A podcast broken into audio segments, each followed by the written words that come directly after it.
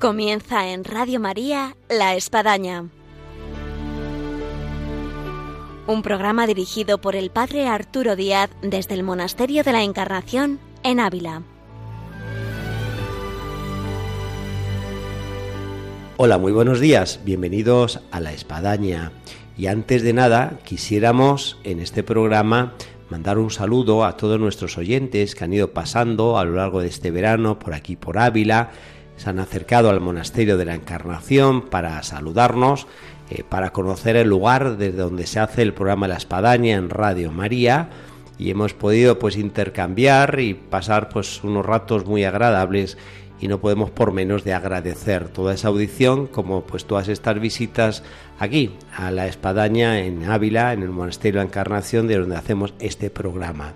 Y hoy en nuestro programa tenemos un invitado muy especial y es el padre José Vicente Rodríguez Carmelita Descalzo, uno de los mayores exponentes hoy en día de San Juan de la Cruz, con el cual vamos a conversar sobre San Juan de la Cruz y su relación aquí con Ávila, con el Monasterio de la Encarnación, con Santa Teresa de Jesús, todo eso y mucho más. Y como siempre, nuestra sección de vida y obras de Santa Teresa. Comenzamos en este programa del día de hoy en Radio María. Bienvenido.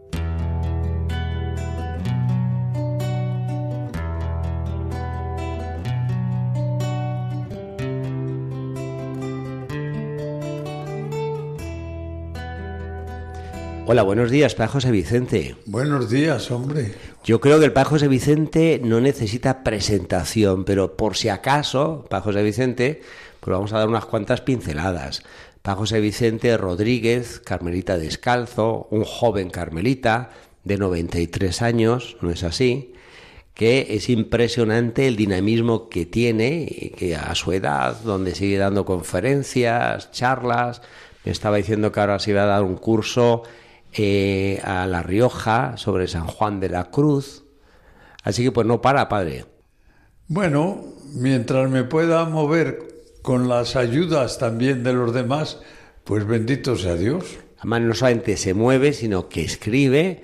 Hemos eh, recomendado incluso La Espadaña, un libro que nos ha encantado sobre la ruta de San Juan de la Cruz por tierra española, eh, que es un buen itinerario para descubrir tantos lugares que han quedado marcados por, por la presencia de, este gran santo.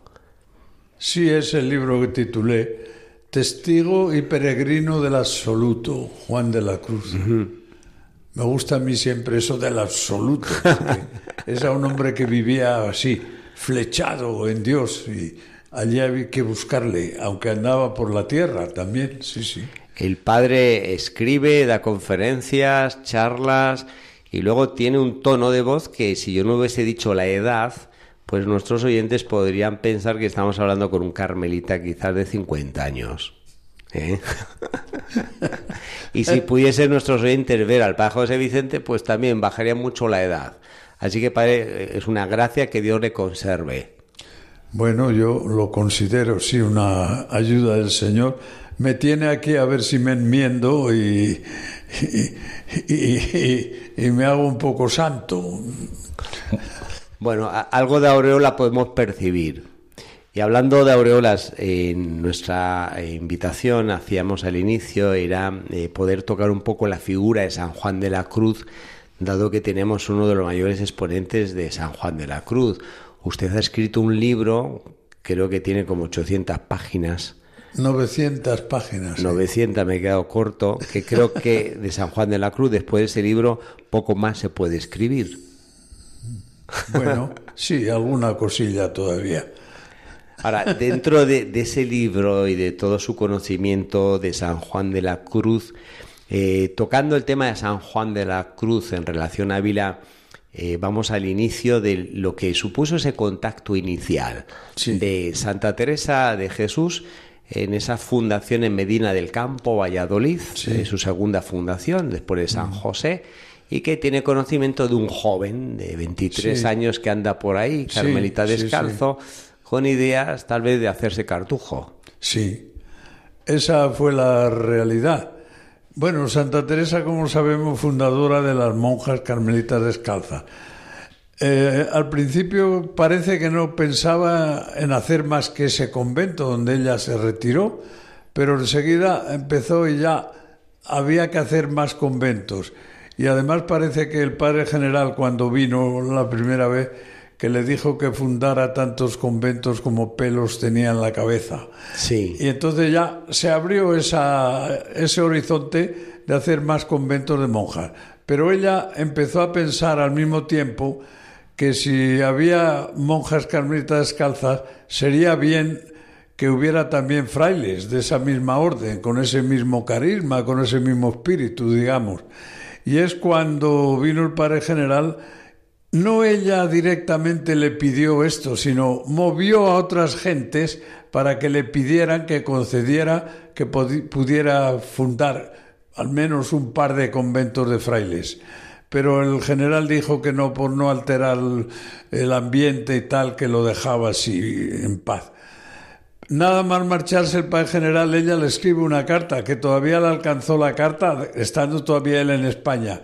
Y ya eh, les puso lo que pensaba, lo que quería y le mandó, o sea, mandó lo que llamamos la, patente de fundación de dos conventos. Bueno, entonces aquí tenemos a la santa metida de lleno en este asunto. Piensa en esa fundación, habla al padre general. Entonces, cuando tiene el permiso ya sigue, sigue adelante con todo su ánimo pues eso, buscando frailes que puedan adherirse a esa idea, a ese proyecto suyo. Busca también el sitio donde puedan empezar y le ofrecen una alquería allá en Duruelo que estaba hecha, pobrecito, toda llena de cosas. Hemos hablado mucho de nuestro programa de la espadaña más de alguna vez de ese lugarcillo. Como lugarcillo de Duruelo. Bueno, en fin, que luego pues ya sacó los permisos también de los dos provinciales, tal como le, le exigía el padre general para que pudiera comenzar la obra. O sea, es una fundadora que se preocupa de todo, todo, todo. Se le, le debemos a ella todo este suceder de la idea, el hecho, ahí está. Entonces, cuando anda buscando frailes, lo primero se lo dice al prior de Medina, al padre Antonio Jesús Heredia, pero ella misma dice que sí, que era muy buen fraile, pero no que no creía ella que pudiera no tenía el perfil que ella sí, ese perfil que ella quería. Y entonces le dijo, dice, creí que me lo decía en bromas, que se ofreció él a ser el primero. Digo, creí que me lo decía en bromas. Le dije, bueno, vamos a esperar, a ver, un añito, a ver cómo te, te portas o te comportas en lo que te va a pasar que luego tuvo bastantes disgustos y cosas, y la santa aprobó, le aprobó ya por ahí, por ese camino, que se había comportado muy bien y que bien. Pero entonces le dice uno que venía de un condiscípulo de Juan de la Cruz en Salamanca, que había sido también con novicio en, en Medina, le dice, pues hay aquí un padre, ha venido aquí un padre joven que, que vale mucho, que es un hombre muy espiritual, tal padre Juan Santa Matías de, Santo Matías. Bueno, entonces habla ya, viene, le presentan a la santa y es ella la que nos cuenta todo, toda la entrevista. Menos mal que la cuenta ella, porque el otro no la hubiera contado. ¿eh? Entonces debemos a ella el hecho y la crónica de todo esto. Y es cuando hace unas unos elogios ya, ya muy buenos de, de este frailecico que le dijo que se quería ir a los cartujos y ella con esa capacidad de persuasión que tenía le cambió la mente en este sentido y hizo que se quedara esperando para comenzar esa, esa idea de los frailes en la orden. Pero fíjate, la santa tenía 27 años más que el santo. Pero él, jovencito, sabía lo que decía. tenía él. Le dijo, bueno, que sí, que sí, que aceptaba lo que ella le sugería que siguiera en la orden. Pero le dijo, con tal que se haga pronto. O sea, como diciéndole, si tarda usted, por ejemplo, un par de años, yo me, me retiro a otra cosa. Pero entonces yo creo que esa misma respuesta a la santa la movió más a darse más prisa, a arreglar bien las cosas. Y aquí así le tenemos esa entrevista en Medina de verdad es como una entrevista de alto nivel entre dos personajes tan extraordinarios como son dos doctores de la Iglesia, la Santa y el Santo. Sí. Y eso lo que ha significado para el mundo también Sí, sí. y para la Iglesia. Ah, Una orden como más. de estas orden- reuniones que se tienen hoy internacionalmente lo- los G7 Sí. ¿no? pero vamos a, a nivel espiritual A nivel espiritual, a nivel social, fue una cosa extraordinaria, extraordinaria de verdad. Un, eso le debemos a ella esa capacidad de persuasión que, que le cambió de decir queréis ir a la cartuja. y de ese primer contacto eh, de Sí. 1567 Medina del Campo Sí. eh, damos ese salto a 1572 O 68, bueno, donde, donde Sí. ya eh, Santa Teresa reclama a, Sí. a- a San Juan de la Cruz Sí. para que venga aquí, de capellán del monasterio de la Encarnación, donde ella ha sido pues traída como priora. eso yo lo llamo una faena, una buena faena. Así, ¿por qué? Hombre, después de haber tratado a ver quién podían poner al frente del colegio que habían fundado en Alcalá Alcalá de Henares. Y que la santa también era de acuerdo, que el padre Juan de la Cruz, pues que ella se le mete en la cabeza que se lo tiene que traer aquí a Ávila de, de confesor del monasterio de la Encarnación, donde ella era priora, acababa el... ¿Y por qué sería ese cambio? Porque además las carmelitas aquí Bueno, eran calzadas. Porque ella, ella veía cómo necesitaba una ayuda fuerte, espiritual, para cambiar, cambiar el monasterio, iluminar sobre los caminos de Dios, de la, de la fe, de la esperanza, de la caridad, y pensó en él, que tenía, sabía de sobra cuán eficaz era en su magisterio de este tipo de influencia espiritual en las almas. Pero es interesante porque ella prevé que el comisario apostólico, el padre Pedro Fernández, que era un dominico, que estaba en Salamanca, le iba a decir que no. Pedir eso cuando le han puesto al frente de un colegio y ella está empeñada en que funden en sitios don- universitarios, pues el otro a ver cómo reacciona. Pero había, había informado, había educado, yo diría, al Julián de Ávila que fue a pedirlo, le había ya la santa explicado lo que quería y casi le había, le había puesto unos apuntes, según habla, de lo que tenía que contestar a la primera negativa del comisario. Cuando te conteste él esto, tú dile esto otro. Así, así parece que está ella detrás ahí apuntando. Bueno, aunque vio el otro que era difícil y que en fin, que era, era una faena, que a ver ahora a quién buscan ahora para ponerle también al frente de ese colegio, pues se lo concedió. Bueno, y él, ella cuando vino el otro le dijo que sí, que estaba concedido, pues, pues vamos, saltaba, saltaba de alegría. Y es lo que dice que les dijo a las monjas, les traigo, les traigo un santo como confesor, les traigo, les, les anunció eso. Entonces vino aquí y de verdad que transformaron, transformaron la, la comunidad de la encarnación eh, entre los dos. Sí. Había muchas cosas que cambiar o que hacer evolucionar y entre los dos lo hicieron. Vamos a hablar, padre, si le parece, de cuál fue el influjo que tuvo San Juan de la Cruz Sí. en esta comunidad en la que estuvo cinco años como Sí. capellán de la Encarnación. Hombre, pues tuvo un Y- influjo- Y Santa sí. Teresa, pues ella estuvo solamente tres, pero vamos a escuchar una música, además va a ser de las Carmelitas. Ah, muy bien. Y tras esta música vamos a dar este paso de un San Juan de la Cruz ya aquí, de capellán del Monasterio de la Encarnación, y cuál va a ser su grado de Sí, influencia. sí. Olvido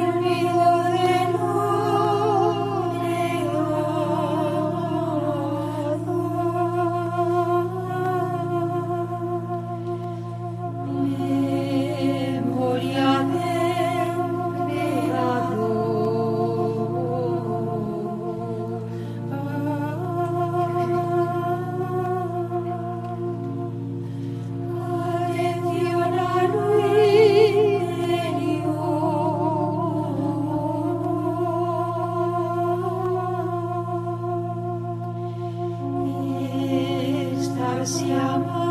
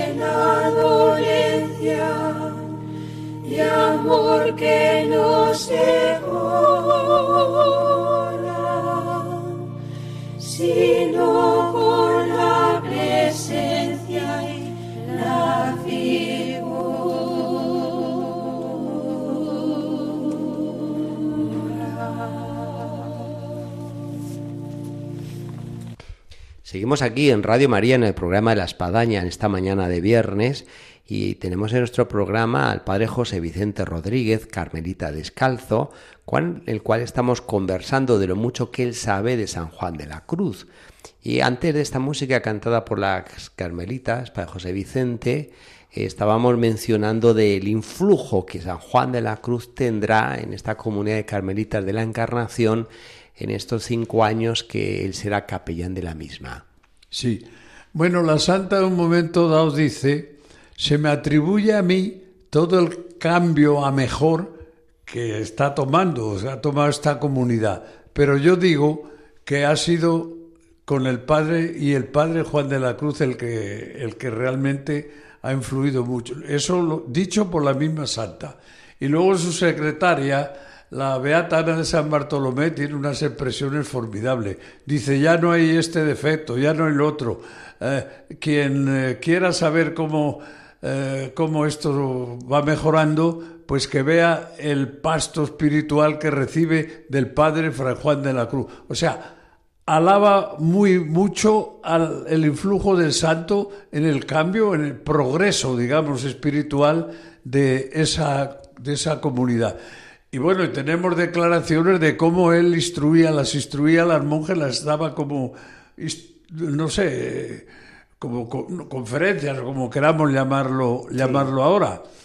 Y es cuando luego está la Ana María, que era una de las principales monjas aquí, con la que tenía más confianza el santo y ella, y ella con él, pues dice que además de, de- de enseñarnos en esas charlas que daba, nos daba, nos entregaba unos billetitos o billetes que llamaban con una sentencia escrita para cada uno de los que estábamos allí hacía como que te daba la sentencia más propia según lo que él veía que esta persona le vendría bien este consejo, a esta otra este otro. Eso lo dice esta Ana María, que luego es el estilo que el estilo que él siguió teniendo en ese campo. También hay un aspecto, José Vicente y la ciudad guarda recuerdo eh, de Ávila, de, de San Juan de la Cruz, eh, el influjo que, que debió de tener San Juan de la Cruz eh, fuera ya de este monasterio, en este entorno de lo que era la Ávila de ese tiempo. Sí, sí. Bueno, mira, la santa había querido que hubiera esos frailes, esa fundación, para ayuda de sus conventos. Y eso es lo que el santo de verdad entendió y encarnó precisamente. Y no ha habido después de él, y no creo que sea fácil superarle, nadie que haya sabido, sabido entender la vida carmelitana de las descalzas y cómo hay que ayudar y cómo hay que tratar, iluminar eh, espiritualmente. Él fue de verdad el que encarnó esa idea fuerte de la santa, que los quería para eso. Y podemos también cuestionarnos, eh, para José Vicente, que Santa Teresa ella cumple su priorato de tres años, él deja la encarnación, y en cambio San Juan de la Cruz queda. Lo Sí, cual es un poco extraño. sí, es decir, bueno, ¿cómo no se lo llevó Santa Teresa, dado que el convento era de calzadas y le necesitaría eh, en otros asuntos de la orden de- en torno a la descalcez? El santo. Sí, ¿cómo es que se quedó y, y no Él se quedó aquí todo, fíjate, hasta el 60 y, hasta el 77. 77 se quedó él. Cuando le sacaron, le llevaron a la cárcel. Eh, bueno, luego la santa siguió el 74, todavía quiso que le acompañara a, le acompañara a la fundación de Segovia Sí, que es tan simpática esa fundación como lo cuenta Julián de Ávila. Sí, sí, eh, pues estuvo con ella, fue con ella. Y, y, sí, antes ya, antes de venir a Ávila ya, ya le había invitado, había estado en Alba de Tormes con ella, en la fundación de Alba de Tormes. Quiso la santa que fuera él allí con ella y, y estuvo, pero todavía, todavía no había venido él a la encarnación, sí. ya, ya, ya. Ya, o sea que eh, se- le seguía la pista, digamos, la santa a él, sabía bien eh, dónde andaba y qué es lo que ella podía esperar y lo que quería de él. Santa Teresa estuvo del año mil- 1572 a 1575 Sí, y San Juan de la Cruz quedó de 1572 A a 77. 77. Ahora, la salida aquí de San Juan de la Cruz, y usted bien la relata en su libro, ¿no? Sí. También recuerdo el libro de, de Javier Re en torno Sí. a este episodio, que fue un episodio pues no, no grato, un poco novelesco, Sí. en el que San Juan de la Cruz se, se ve violentamente sacado de, de su cas- eh, casita donde vivía, que le había hecho Santa Sí. Teresa, y, y se ve pues encarcelado y llevado a Toledo. Sí, llevaron a Toledo y ya, bueno, sabemos lo que significó esa, esa cárcel y una de las cosas más salientes, es una cosa que llama la atención positivamente, es cómo pudo en aquella cárcel, en aquel agujero, eh, escribir lo que escribió. Solo escribió poesía, solo, ni, una, no, ni una página prosa. 31 canciones del cántico, la primera redacción de un poema que tiene 40 y que ya me escriba en la cárcel 31. Ya está bien, ¿eh? Ya está bien. Sin otros medios, porque no tenía medios, no tenía ni la Biblia. Pudo entera. ser posibilidad de que en algunos casos no escribiera, sino retuviera en la memoria No, ya lo se lo. Él, él cuando pide que le traigan para escribir papel y tinta, dice que quiero eh, como unas cosas que tengo en la cabeza. Es como nuestros grandes artistas que se saben, se lo saben todo de memoria, todas sus poesías se las sabe de memoria, o un músico también. es, es un ejemplo de estos. Sí. Él parece, todo eso ya lo tenía el almacén ahí en su mente, en su mente, y luego lo pasa al papel y saca, menos mal, sacó el cuadernillo donde lo había copiado. Y ese, de ese cuadernillo se lo entregaron a las monjas, a monja mm, una que copiaba muy bien y fue sacando copias de lo que había, lo que había compuesto en la cárcel que es cuando Magdalena del Espíritu Santo se admiraba de muchas palabras que copiaba del cántico, pero esto, ¿qué, palabra? ¿Qué es esto? Y le fue a preguntar, ¿te acuerdas?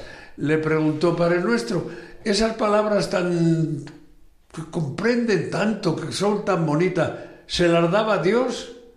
Y dice, él se sonrió y le dijo, mira hija, unas veces me las daba Dios y otras me las buscaba yo. Los- lo que digo. No, él estaba convencido de que tenía inspiración divina, ¿eh? Eso es un dato fehaciente. Inspirado en prosa y en verso. Te lo, lo puedo decir. Mira, en, el prólogo de Punto de Dichos de Luz y Amor dice, yo tengo el lenguaje de estos dichos. O sea, Dios me ha dado el lenguaje de estos dichos. O sea, soy capaz de escribir esto. Lo que pasa que no tengo las virtudes correspondientes que debiera tener en- al mismo tiempo. Pero no quiero caer en dos responsabilidades. La de no, la de silenciar estos dichos que Dios me sugiere, que Dios me inspira, y, y además no santificarme. Entonces voy por lo menos a, a escribir esto que, que el Señor me inspira. Así habla de esa inspiración, ¿eh? en, la, en prosa todavía y en verso pues mucho más, mucho más inspirado y más convencido, más convencido. un hombre del absoluto, como usted calificaba en su libro, Sí. Y, y- y nos explicaba el porqué, no cabe duda. Sí, Eh, para José Vicente es un gusto poder hablar con usted siempre y máxime de San Juan de la Cruz. Yo quisiera que antes de que termináramos esta parte del programa, eh, usted eh, nos viniese a decir, bueno, ¿qué aspecto para usted eh, es más atrayente de San Juan de la Cruz? Porque hay muchas personas que se acercan a San Juan de la Cruz, de lo que estamos hablando, de, Como de persona, su ¿quieres poesía, decir? de su mística, Sí. de su sufrimiento, Sí. eh, de su eh, colaboración con Santa Teresa en llevar a cabo Sí, la reforma. Eh, para usted, ¿cuál, cu- cuál sería lo más atractivo de San Juan de la Mira, Cruz? lo humano, lo mucho. lo humano que era. Esta, esta forma o este modo no se ha puesto siempre en resal- relieve, Sí. pero yo estoy convencidísimo. Mira, ¿quién creería que San Juan de la Cruz contaba chistes? Está declarado por sus frailes. Sí. Cuando, cuando tiene a todos los enfermos de Baeza en cama, 18 en cama, ninguno en pie. Y tiene que correr él y, y salvarlos y ayudarles a, a sanarse. Pues dice, nos contaba cuentos muy honestos y decía que no tuviéramos escrúpulo en contar cuentos, chistes, porque esto, esto que alegraba al enfermo, le ayudaba en su salud. El- la alegría de eh, un cuento, de un chiste, de un algo así para el enfermo. Y además de eso, les ponía música. O sea, era un hombre tan humano, tan cercano, tan conocedor de lo que significa un enfermo, por ejemplo, que tenía todo este, este arte, este arte. Y luego, bueno, pues el- lo que dice, lo, dice, le queríamos tanto, dice un- uno de los frailes, que cuando salía a la calle estábamos todos enseguida esperando a que volviera. Y cuando le veíamos volver íbamos todos a saludarle, a saludarle otra vez como si viniera por ahí de un viaje. Dice, por lo que le queríamos.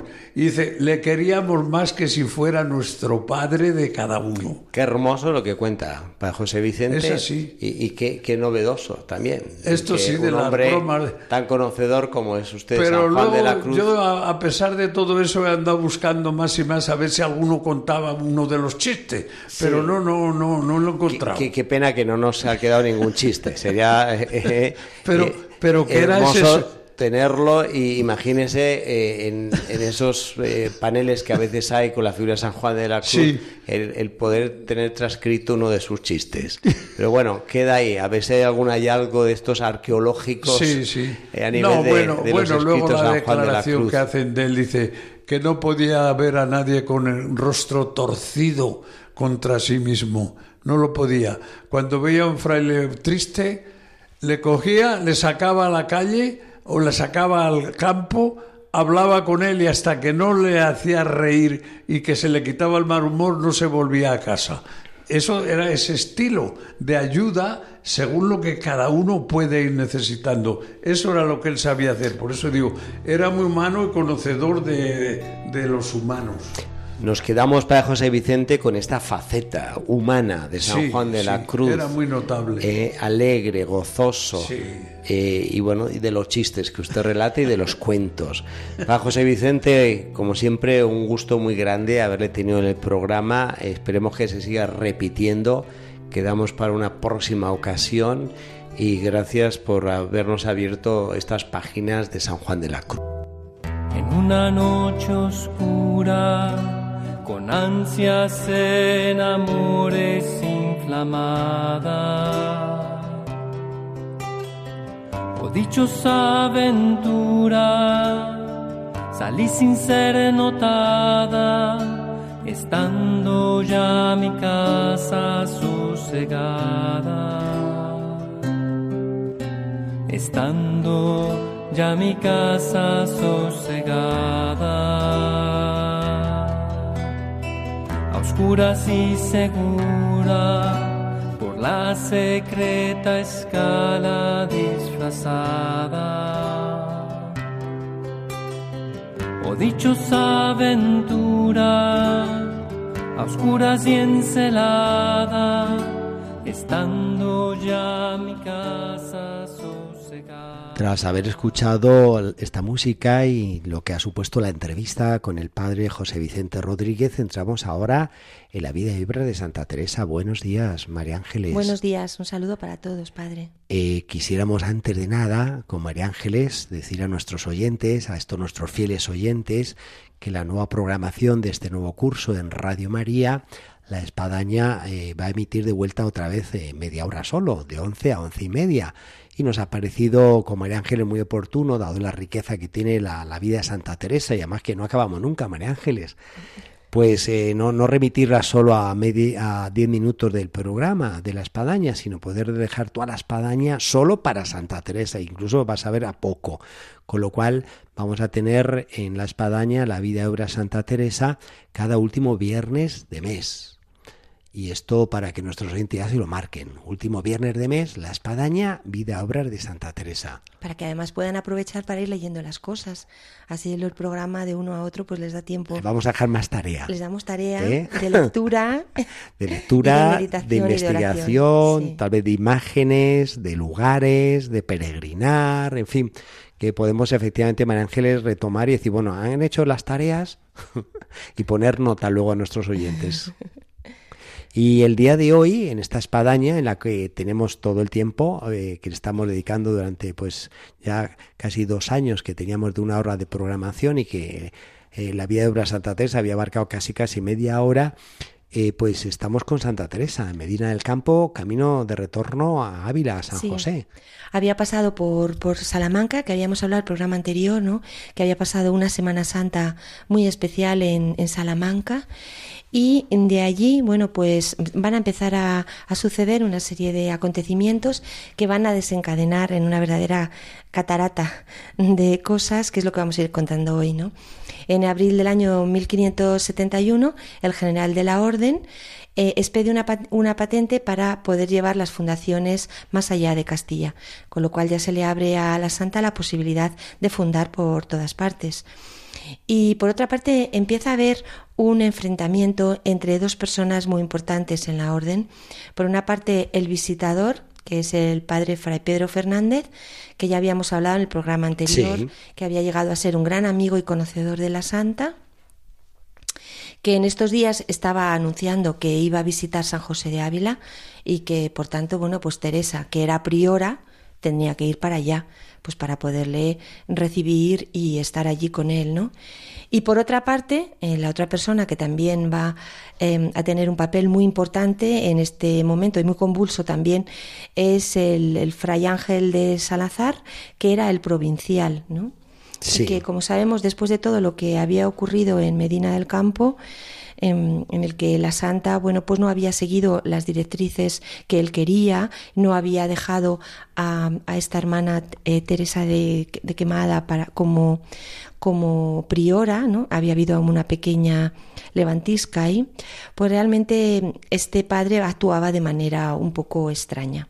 En este mismo momento, en mayo de este año, eh, visitó la Encarnación y un poco iba a, un poco a sondear, ¿no? ¿Qué es lo, lo, que el ambiente que había en la encarnación? ¿Qué es lo que se pensaba sobre Teresa, no?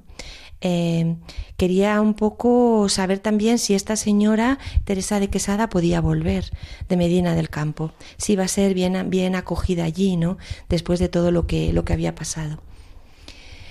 En fin, que que es un momento muy, muy complicado en el que hay muchas cosas, pero también hay muchos momentos de luz y de, y de, y de, y de entusiasmo.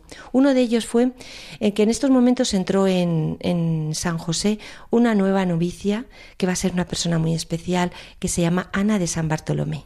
Sin duda alguna. ¿Cuántas mujer- buenas carmelitas entraron en la época de Santa Teresa? Cómo Dios regala vocaciones muy especiales en tiempo de fundación. En este momento tan Sí. convulso en el que vemos a la santa, eh, que vamos a ver hoy en el programa debatirse entre tantas cosas, entra una nueva mujer espectacular mm, que tenía 21 años, ¿no? que aparece por San José, eh, de la que se hablaba que irradiaba paz, que era sencilla, que era recogida, que era afable. ¿no? Sí. Em, así, Y por otro lado, no tenía el talento lo que luego fue, que fue fundadora en Francia, en, lo- en Flandes, para una persona que eh, dicen que no sabe leer ni escribir. eh, luego, luego sí, ¿no? Luego aprendió. Y Le, le- le- le enseñó Santa Teresa y fue, Santa fue secretaria, enfermera de Santa y luego Teresa. es increíble, la ¿no? que tiene la obra más completa, ¿no? Sí, Eh, sí. De, de todas, ¿no? Empezó siendo una mujer, pues con muchas limitaciones, venía de un pueblo, De un pueblo. perdido ahí por Toledo. Y, y- y bueno, pues al final se, se- eh, eh, hizo una de las mujeres más importantes, de las monjas más importantes de la santa. Era realmente su, su enfermera ¿no? y su amanuense, es decir, aquella que iba escribiendo. La santa iba dictando y ella iba, iba escribiendo, ¿no? Tengo un poco una frase mm, que dice que decía así en la santa de, de esta, de esta hermana Ana de San Bartolomé, anda conmigo, una tal gran sierva de Dios y discreta que me puede ayudar más que otras que son del coro, más que otras que simplemente están como una más, ¿no? También en estos días la, la santa se llevó una grandísima alegría y es porque su, su amigo, el Caballero Santo, este amigo de aquí de Ávila del que hemos hablado tanto, pues al quedarse viudo había hecho los cursos de teología en Santo Tomás, había cantado misa y tuvo la suerte enorme de poder recibir la comunión en de su mano. Y bueno, ella cuenta de manera muy gráfica, pues que en la comunión ella vio como una paloma aleteaba. Es decir, este grupo de amistades tan- que hemos hablado mucho de ellas, las amistades de la Santa, ¿no? Que eran realmente personas con una santidad y con una vida espiritual muy profunda. Y también habría que remarcar una vez más, María Ángeles, que, que eran laicos, como era el caso de este hombre, el caballero santo, el señor Salcedo, con hijos y todo, quedó viudo y luego pues recibió las órdenes y se hizo sacerdote. Exactamente, o sea, es que es un grupo de amigos en los que ella influyó mucho en ellos, pero ellos también influyeron mucho, es Sí. decir, se, se apoyaron eh, y, y- y tiraron adelante, ¿no? En estos días apareció el visitador del que estábamos hablando, Fray Pedro Fernández, y que aunque bueno había oído hablar de, de Teresa y de otros, pues que quería investigar un poco eh, qué es lo que qué es lo que decían, lo que y sobre todo quién era Teresa y, Teresa consiguió abrirle su alma y como hemos dicho quedaron realmente muy muy amigos. Pero mm, en este caso este padre lo que hizo con la santa eh, pues fue realmente examinarla, ¿no? De manera profunda para poder estar muy seguro, ¿no? De todo lo que iba a proponer o iba a defender en su causa, ¿no? Viendo que, que venían aguas un poco turbulentas, ¿no? Y, bu- y, bueno, hay una frase del proceso de Salamanca que a mí me ha parecido muy interesante, ¿no? Que dice así, y comenzó a examinar y al fin se vio y le dijo a este testigo que, en fin, Teresa de Jesús era mujer de bien y que ella y sus monjas habían dado a entender al mundo ser posible que mujeres puedan seguir la perfección evangélica. Me encanta esta, esta, esta frase, padre, o sea, este, este párrafo, no solo porque nos hablan de Teresa, ¿no? Y que él descubrió realmente que era una mujer de verdad y cabal en lo que decía, sino esto de que sus hijas, ¿no? Eran también mujeres que eran capaces en una época en la que realmente Sí. esto no se no, la mujer no tenía el papel ni la, ni la importancia que hoy en día tiene tal y como un hombre, pues el que se viene a decir, ¿no? Que tengan la capacidad de poder llevar adelante estos, estos principios y los principios evangélicos y la perfección evangélica, ¿no? Incluso también se puede remarcar, María Ángeles, el, el continuado en el tiempo, después de 500 años, el seguir teniendo este valor de mujeres